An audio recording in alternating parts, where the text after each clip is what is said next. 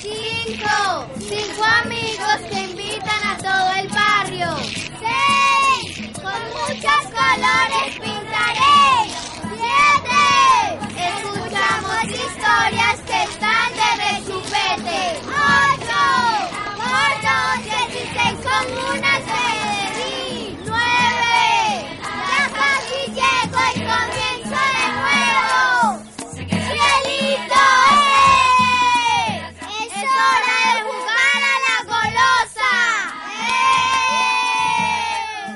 Historias golosas del presente y del futuro.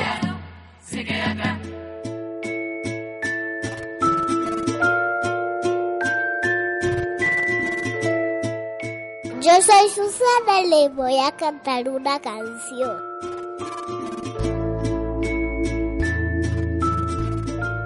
Sapo, sapo, sapo, que era el río, río, río, con su traje verde, verde, verde, rita de frío, frío, frío, la señora zapa, zapa, zapa, contó, me contó que un amigo mío, mío, mío, viajó una flor, ojos de lechuza, nariz de rato, orejas de elefante, boca de león, ¡ra!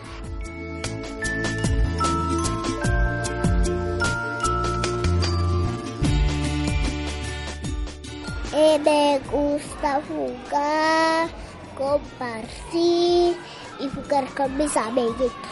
Yo le consejo a los niños que se cuiden mucho, que quieren mucho a sus papás y así le caso. Y sean felices con sus familias.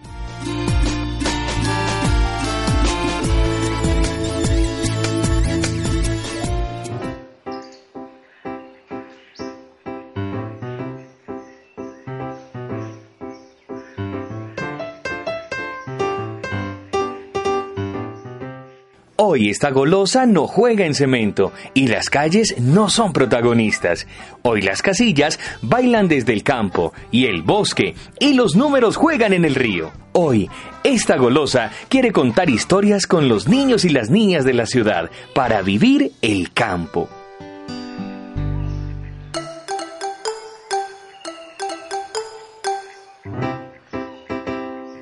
Pues entre arroyos, sembrados y fauna hay esquinas para contar. ¡Vamos a saltar en la golosa!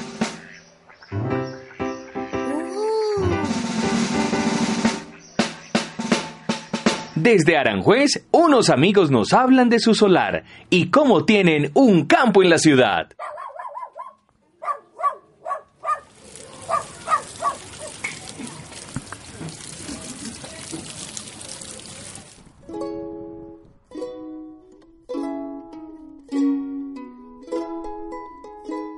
¿Quieren que les cuente un cuento? Sí. ¿Todos quieren que les cuente un cuento? Pues vamos a comenzar.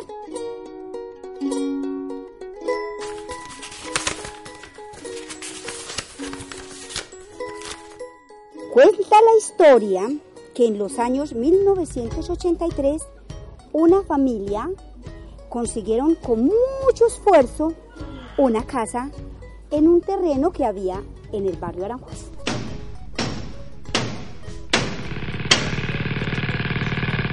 Una casa con, donde cupiera toda su familia, un solar inmenso. Nacieron allí sus tres hijas. Se enamoraban cada vez más de la casita donde vivían y ayudaban a, a cuidar el solar.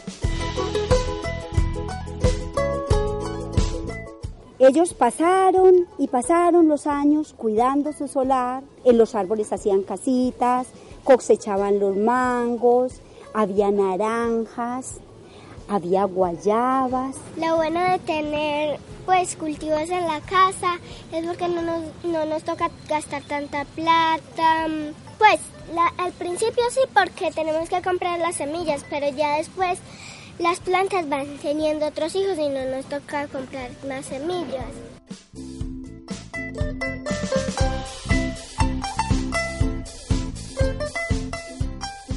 Es muy bueno cultivar algo y después comérselo, porque uno primero lo ve como una semillita y después se lo come y ya se convierte en un fruto. Entonces, además se ve muy rico porque es cocinado acá sin ningún, sin ningunos químicos.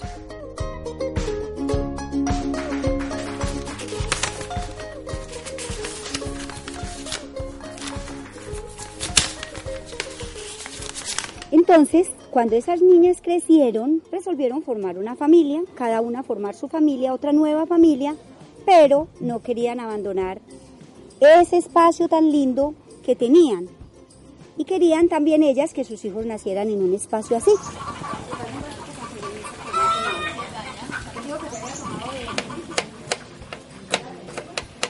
¿Me haces un favor? Vas y traes una cebolla cuervo antes de empezar ese otro tomate.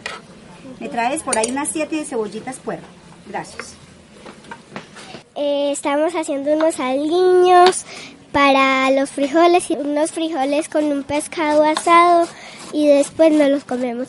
Tenemos un estanque con pescados. Yo estoy picando la cebolla para hacer los aliños. En este momento estoy rayando la zanahoria. Los niños del solar tienen tareas de acuerdo a lo que más les gusta y otras tareas que no les gustan tanto pero también las hacen.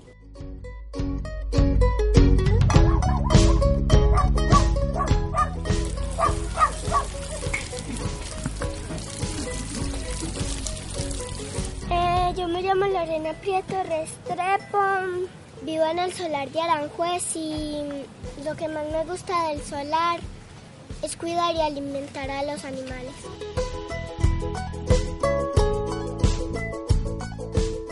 Yo me llamo Juan José Cardona Restrepo. Todos cultiven sus propios alimentos y no tengan que pasar necesidades porque no tienen dinero para comprar.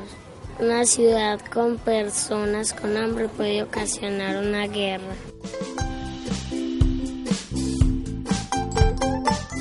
Yo soy Esperanza y lo que más me gusta hacer en el solar es cuidar a los animales. Hay un perro, tres gatos, gallinas, peces, lombrices.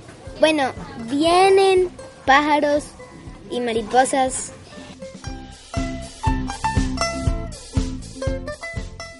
Tenemos que cultivar más y seguir sembrando y cuidando a todo, todos, todos los seres vivos que tenemos a nuestro alrededor.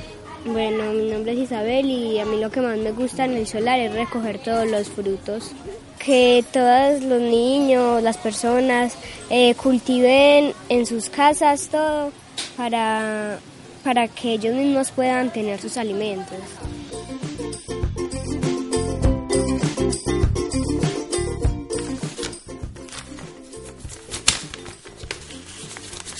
Este solar guarda secretos y deseos. Fueron muchos los personajes que conocimos y que juntos seguimos construyendo una historia porque este cuento no termina aquí. Siguen creciendo nuevas experiencias y relatos que contar.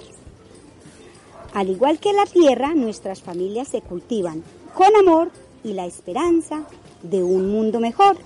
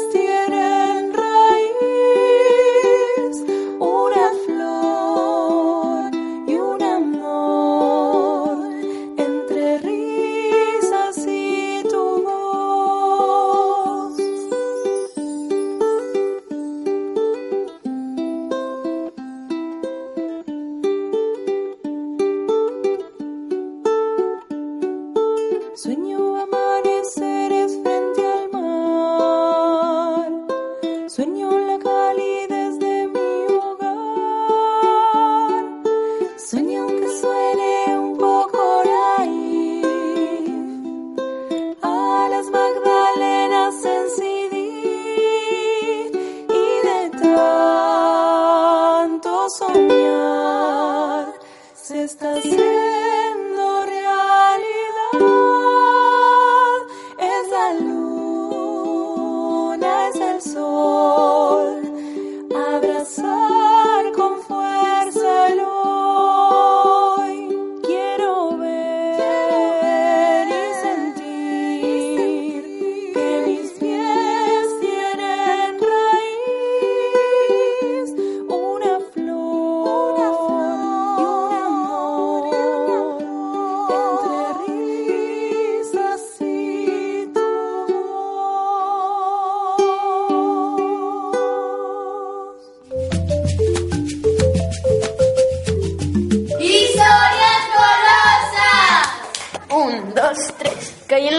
3.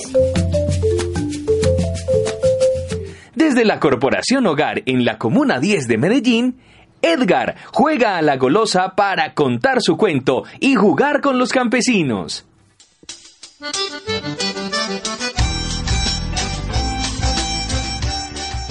Yo soy Edgar de Sumuriel Ramírez, tengo 13 años y estoy en la Corporación Hogar. Y hoy le hice un cuento a mi país. El cuento se llama Los campesinos ya no podían sembrar. No nos vengan con el cuento que no alcanza el alimento. Si por dinero se les antoja, matan los bosques.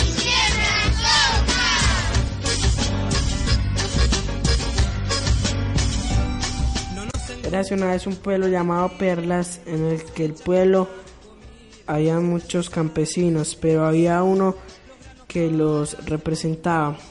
Se llamaba Germán. Germán era un hombre muy creativo a la hora de hacer ofertas de cultivos. Germán era alto, gordito y siempre vestía con un poncho y un sombrero. Un día llegó un campesino llamado Antonio. Antonio era un hombre a quien le gustaba tener más de dos fincas y le gustaba mucho tener el poder de las tierras. Y él deseaba comprar la propiedad de Germán. No nos engrupan con la mentira de más cosecha por más comida. Si están usando, será posible los granos para hacer combustible. Mira, para hacer combustible. ¿Será posible? Ah, qué bonito que tengo este cafetal, hombre. Ah, y ya está saliendo, ya, ya. Está saliendo el maicito, el choclo para ir a hacer las arepitas.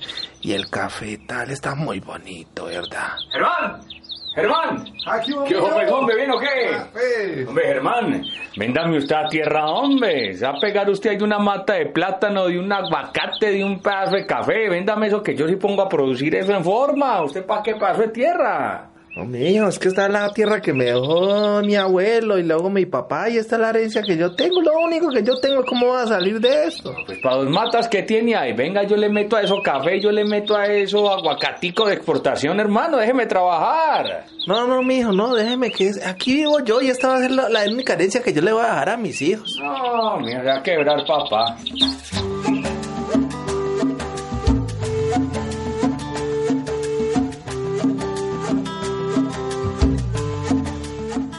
Él le ofreció dinero a cambio, pero, pero siempre decía que no. Ya Antonio estaba harto de que le dijeran que no, hasta que un día llamó a su hijo que vivía en la ciudad. Era un experto haciendo químicos. Entonces él le dijo que, que le hiciera un químico para que nadie volviera a sembrar. Entonces él le dijo que sí, pero que iba a costar mucho dinero. Entonces eh, Germán dijo que sí, porque tenía, él quería que nadie sembrara porque él no tenía la propiedad de Antonio, porque era un envidioso. Ah, no me la va, no me la va a vender. Espera, yo mando a hacer el químico que tumba todas esas matas a ver si me la vende o no me la vende. A ver si le vuelve a dar siquiera un aguacate de paso de tierra que tiene este ahí. La tierra con cariño,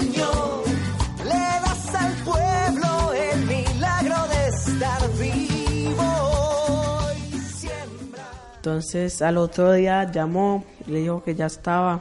Él fue por él, lanzó una cápsula con un humo muy contaminante que se absorbía por la tierra y no dejaba crecer plantas como café, yuca, papa, lechuga, tomate, tomate árbol, eh, repollo, brócoli, caña. Ay, Dios mío bendito, ¿qué pasa? Que es que ya no me está saliendo es nada, ya la chocolera se me secó. No, no, no, no, ¿qué vamos a hacer, por Dios? Y desde ese día nadie volvió a, a tener sus cultivos. Con la primavera al llegar, la huerta vamos a sembrar. Con la primavera al llegar, la huerta vamos a sembrar. Las semillas de choclo. Un día llegó un, una persona del pueblo eh, y le hizo caer en cuenta a, a Germán de que no, no podía hacerle daño solo porque no tenía lo que él quería, no podía hacerle daño a la comunidad y al pueblo. Entonces él cayó en cuenta, entonces ya cuando él le dijo al hijo que ya se había arrepentido de lo que había hecho, que, que quería arreglar el daño, el hijo le dijo que, que bueno, ya hicieron lo mismo pero con un químico bueno y ya. plantas que crecerán, con el tiempo despertarán, verdes plantas que crecerán.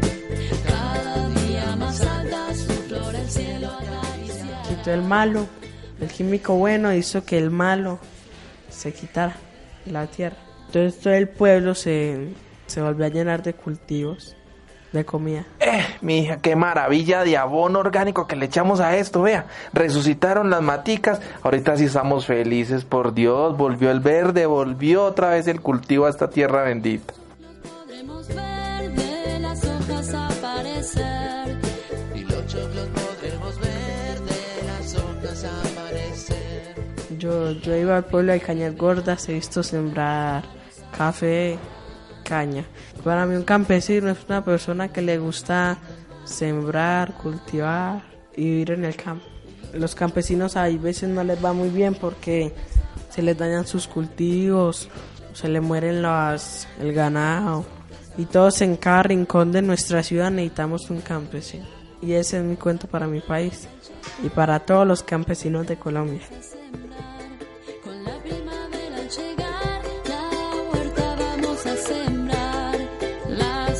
De choclo bajo la tierra vamos a guardar. Qué linda forma de pensarte así suspirando. Qué linda forma de quererte así cantando, cantando. La la la la la la la la la la la la la la la la la la la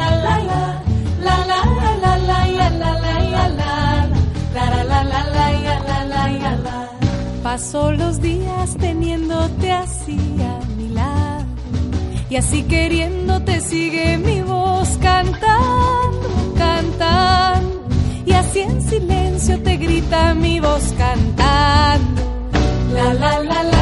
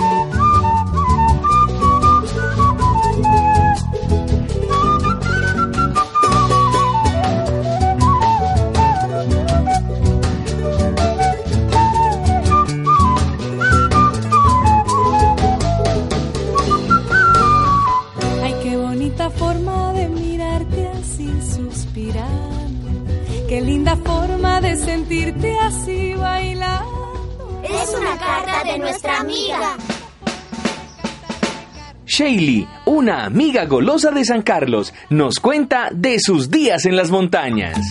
Caí en el 6. 1, 2, 3, 4, 5, 6. Shelly Gómez nos contó sobre su vida en el campo. Desde esta casilla te invitamos a narrar tus espacios.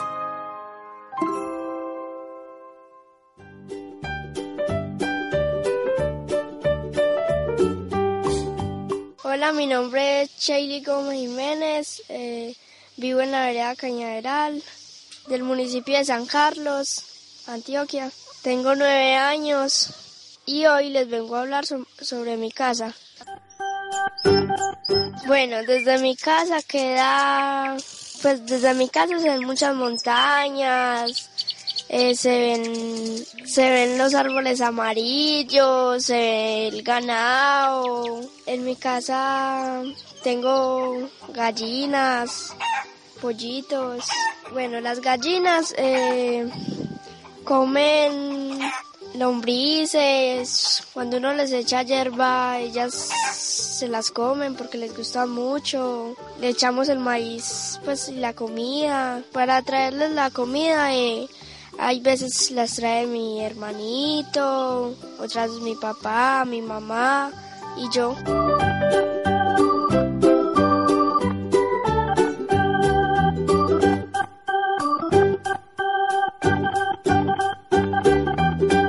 Bueno, eh, los gallos tienen, hay unos blanquitos y otros que son negritos pues de colores.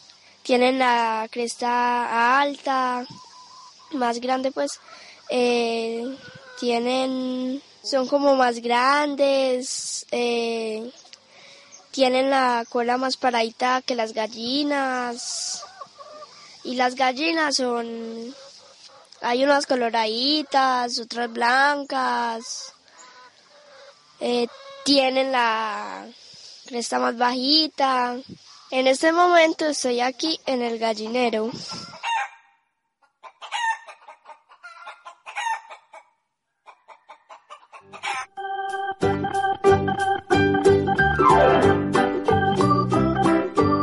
La finquita que nosotros tenemos aquí la conseguimos.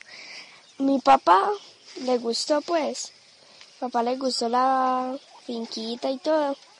Entonces que a comprarla, pero no se la querían vender. Entonces, mm, don Fernando, señor, pues nos dijo que nos ayudó a conseguir la finquita y así pues la logramos tener.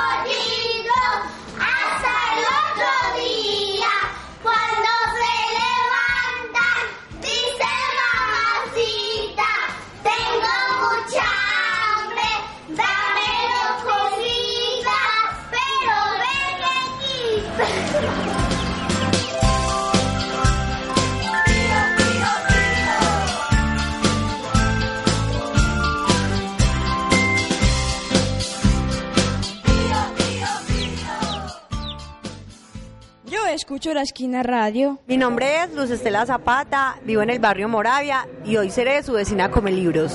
El cuento que les voy a leer se llama El río mágico. Mi nombre es José Andrés Cañas García, eh, vivo en el sector de Moravia, el río mágico. En unas montañas muy lejanas existía un río mágico que hacía que todo aquello que se acercara a él se convirtiera en vida. Las piedras que rodaban por el valle, cayendo a la orilla del río, se convertían en preciosos árboles que decoraban el paisaje alrededor del río. Las ramas caídas de árboles y arbustos rodaban hasta el río y se convertían en peces que llenaban el río de vida. En este lugar de montañas siempre sucedía lo mismo. El río le daba vida al valle. Cerca de esas montañas había un poblado de hombres y mujeres que se movían en coche para ir de un sitio a otro. Del poblado, en vez de ir ardando, los habitantes del pueblo no se daban cuenta de lo que podían provocar si seguían usando el coche para todo. Un día apareció una nube muy fea sobre el valle y empezó a, a escupir lluvia ácida y contaminación al río, haciendo que todo lo que había a su alrededor fuera perdiendo vida poco a poco. El río, asustado ante tan mala situación, llamó a todos los animales de la zona para explicarles lo que debían de hacer. Cuando todos los animales estaban reunidos alrededor, el río habló. Animales del valle, necesito vuestra ayuda. Sé que sois buenos y me ayudaráis. Una nube negra nos ha invadido y no hay otra solución que visitar el poblado de hombres y mujeres que están provocándola. Deberéis ir allí y explicarles que sus coches están provocando un desastre en el valle. Los animales fueron a avisar al poblado de la situación y todos los hombres y mujeres del poblado se reunieron de una asamblea extraordinaria para tratar el tema. Después de aquella asamblea, el alcalde resumió las medidas que iban a tomar en el poblado. Vecinos y vecinas del pueblo, a partir de ahora nos moveremos a pie por el pueblo y no usaremos el coche nada más que para ir a otras ciudades. Si dejamos morir el, el valle, nosotros también moriremos. Y así fue como poco a poco la nube negra contaminante fue desapareciendo de las montañas y la vida volvió al valle. Gracias a que los habitantes del poblado entendieron que era malo usar el coche para distancias cortas. Fin. Este es el fin del cuento El río mágico. Este cuento deja como moraleja que debemos de cuidar el río, no arrojándoles basuras y no contaminando tanto el ambiente, porque los más perjudicados van a ser nuestros futuros hijos.